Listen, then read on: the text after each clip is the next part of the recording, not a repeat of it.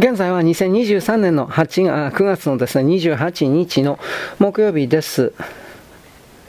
アパッチの最新型の値段は1000万ドル強だと言われている。産業港をしばらく走ったあるポイントで、準国民と呼ばれる何人かが射殺されていた。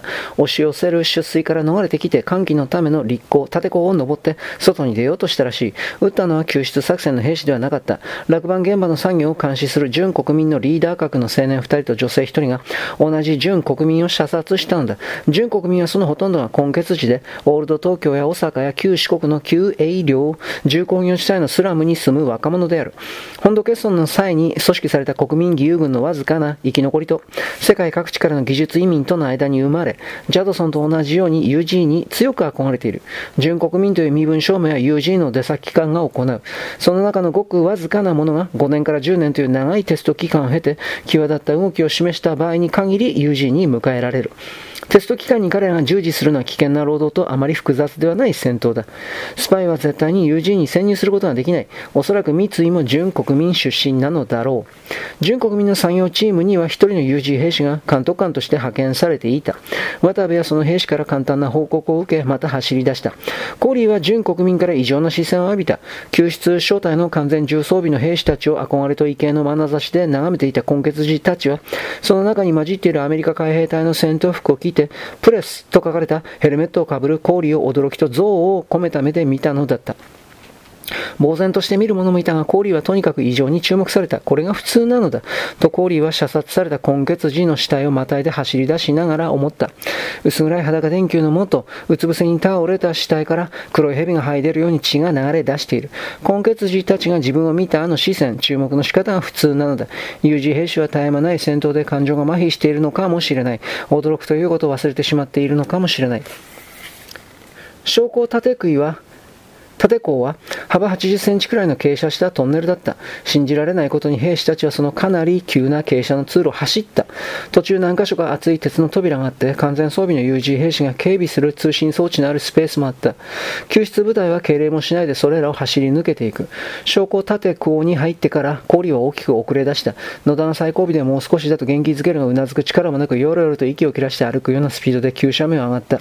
膝がガクガクと震え出してバッテリーを詰めたベストの石のように感じじられて気管を塞がれたかのように喉がぜいぜいとなってもう一歩も進めないと氷が諦めた頃に鉄の階段が垂直に伸びている昇降口に着いた。コンクリートの地面に崩れ落ちそうになった氷を三井が抱きかかえて支えた。狭い昇降口スペースで氷の荒い呼吸だけが響く。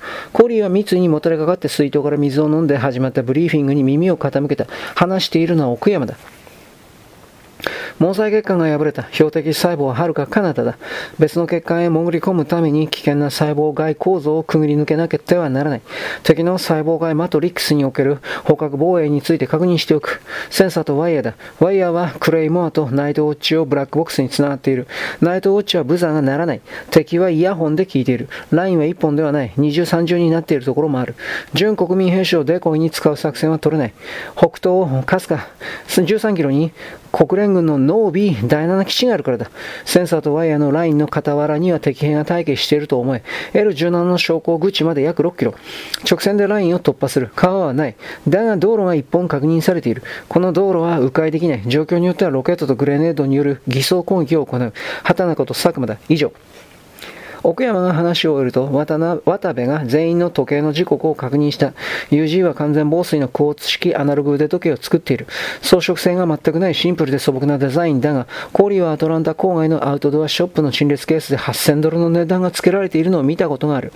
次に渡部はアルファベットと数字の組み合わせを2通り全員に伝えた。全兵士が地図を出して2つの暗号を書き込んだ。三井は地図を戦闘服のポケットから取り出すのは少し遅れた。コーリーが寄りかかっていたからだ。三井は地図を取り出す際に氷を体から離した。氷はその時叫び声を上げそうになった。呼吸が苦しく意識がしっかりしていなかったこともあって肩をつかまれてぐっと一瞬体を起こされただけなのに突き飛ばされてしまうと勘違いしたのだ。地図を取り出した後で再び三井は氷を支えた。なんてことだ。と氷は自分を叱りつけた。私はこの男に頼り切っている。三人一組になって鉄製のはしごを登る。氷は三井の後、後ろには野田がいた。はしごは20メートル近かった。地上の空気は生ぬるかった。暑くもなく寒くもなく時々風が小枝を揺する。昇降口は低い干木の密生する雑木林の中にあって、木と草と石でカモフラージュされている。最後に昇降口から出た小山はセラミックでできたハッチを閉める際に、ハッチの裏側にあるブレーカーのようなボックスを開け、開け、何種類かのスイッチを操作していた。昇降口を発見された場合の自爆装置であろうとコーリーは思った。2メートル先を三井が歩いている。3人1組で横には3回せず、間隔を空けた渋滞で兵士たちは暗闇の中を進む。正体を先導する渡部と2つ目のパーティーの先頭の丸山が暗視ゴーグルをつけている。木々の隙間から半月が覗いていて目が慣れてくると足元の小石も見える。だが赤外線はもちろん黒く塗られたワイヤーも肉眼では見えない。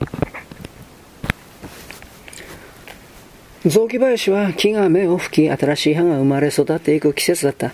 若く新しい葉の匂いはトンネルの鉱物の匂いよりははるかに心地よかった。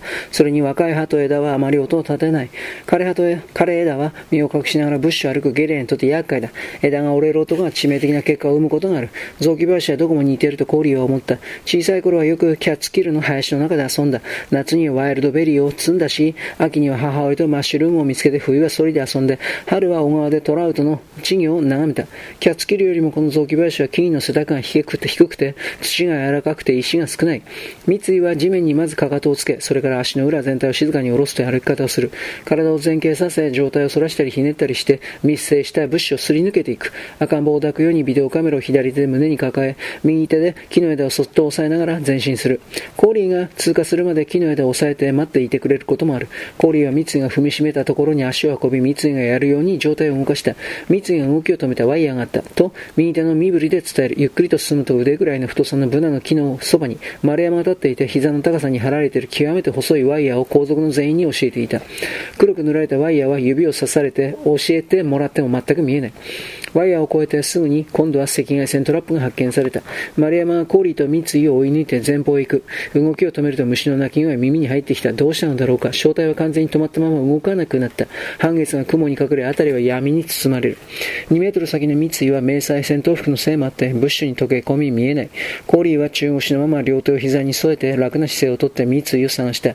暗いシルエットになった干木に目をそらすと、人工物を示す直角の影が見えた。あれはビデオカメラだとコーリーは思った。あの影と共に三井はいる。三井はどこに行ってしまったわけではない。雲が切れて半月が現れ、木々の隙間から足元を照らした正体が動か動かなくなってからどのくらいの時間が経ったのかコーリーにはわからない。何かが起こったんだ。だがもちろん誰も動かないし、口を開く者もいない。動かないことがいかに苦痛か。コーリーは元特殊部隊でベトナムにいた陸軍の将校に聞いた話を思い出した。彼は部隊から離れて一人で物資の中に入って用を足していた。すると中隊規模のベトコンがゾロゾロと現れてその周りに野営したのだそうだ。用を足す姿勢のまま彼は一昼夜その物資の中にいた。そういう時に人間は風に叫び出したくなるらしい。氷は物資に溶け込んだ三井の影を見つめながら恐怖に耐えた。さらに12、3分が経過してやっと正体を動き出した。三井よってしばらく歩くと低い干木の中からブーツが突き出ているのが見えて思わず口を覆った。海兵隊員が履く網上げのブーツだった。そのすぐ隣には仰向けに倒れた海兵隊員の死体があった。月明かりに照らされて血は腰のあたりから吹き出し、まだ固まっていない。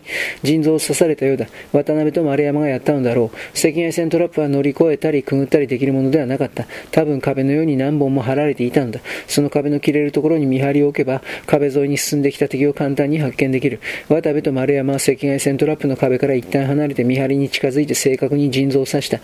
除骨に当たらないようにナイフの刃を水平にして刺した。コーリーはその死体が自分にとって敵なのか味方なのかわからなかった。敵か味方かそのどちらかだ。中立なんてありえない。月明かりでヘルメットの下の顔がよく見えた。白人でまだ若かった。自分と同じアメリカ人を平然と殺すグループにいる。父親は理解してくれるだろうか無理だろう。自分だってわからないのだ。コーリーは海兵隊員の死体を見て不快感を覚えた。しかし安堵したのも確かだった。当然のことだが友人兵士たちは顔色も変えずに死体から遠ざかっていく。一つだけ明らかなことがある。とコーリーは思った。状況が変われば密は兵器を自分で殺すだろうということだ。赤外線トラップを過ぎると雑木林が途切れた様々な種類の雑草が生い茂った草地だ。遠くからエンジン音が聞こえた。なだらかな傾斜の草地の向こうに、時折筒状になった光が見え隠れする M3 のヘッドライトだ。渡部は十分に身をかがめて草地に入って他の兵士たちが後に続いた。草の丈が短くなったところで報復前進になった。肩に下げていた重機を両腕で抱えるように持って肘と足を使って前へ進む。三つは AK の他にビデオカメラを抱えている。そのくせ進むスピードは速い。匍匐前進になると氷は少しずつ遅れ出した。時々三井は首をねじって氷を確認する急げというようにしきりに顎を動かす。野田がすぐ横に来て、右肘と右足を同時に動かさなくてはダメだと身振りで教えてくれた。匍匐前進では肩の筋肉を使う構造的に女性は男性のような肩の筋肉を持っていない。氷は三井や野田の半分の速さでしか進めなかった。草地が再び雑木林に変わる地点で正体はコーリーと三井と野田を待っていた。コーリーは雑木林に入ってもすぐには体を起こせなかった。自分に地面に座り込んだだまま喉から声が漏れないようにし必死で呼吸を整えた。遅れてしまったことは謝りたかったが、正体はコーリーたちを確認すると渡部と奥山が野田を呼んですぐに雑木林の中に消えた。他の兵士たちも月明かりで地図を見たり、重機やバックパックの点検をしたり、戦闘服についた泥をそっと払ったりして、誰もコーリーを見ようとしなかった。三井はビデオカメラからフードを取ってレンズが汚れてしまっていないかを確かめていた。こういう集団の中ではとコーリーは気づいた。こういう集団の中では謝ってもしょうがないのだ。M3 のエンジン音が雑木林の向こう側から響いてくる。この雑木林はさっき抜けてきたものよりも随分小さいようだ。三井が注文しのままビデオカメラを氷のところに持ってきて、私、支えた。国連軍だ。コーリーは林の向こうを見た。光が何十本も交差し、広い範囲にわたって車両の音がする。エンジン音の音は M3 のものだけではない。ジープやトラックや排気音も混じっている。渡部が戻ってきて全員を雑木林の端まで先導した。そこは小高い丘になっていて、道路を見下ろすことができた壮観だなという奥山のつぶやきが聞こえる。先端まで張っていき、道路を目にした氷は息を飲んだ。幅10メートルほどの未舗装の道路を M3 とジープとトラックが埋まっていた。道路はほぼ直線に雑木林と雑木林の間を抜けて草地を横切っているが、見渡す限り視界の端まで車両の列が延々と続いていた。圧倒的に数が多いのはトラックだ。エンジンを止めているトラックやジープもいる。この位置から見える車両だけでも300台は下らないだろう。車両の列は動いていない。渋滞しているのだ。雑木林の端から突き出た岩の陰で奥山と野田が話をしている。コーリーはその話をよく聞こえるところまで張っていった。他の兵士たちも二人を囲むように集まっている。ここまでよろしく。ごきげんよう。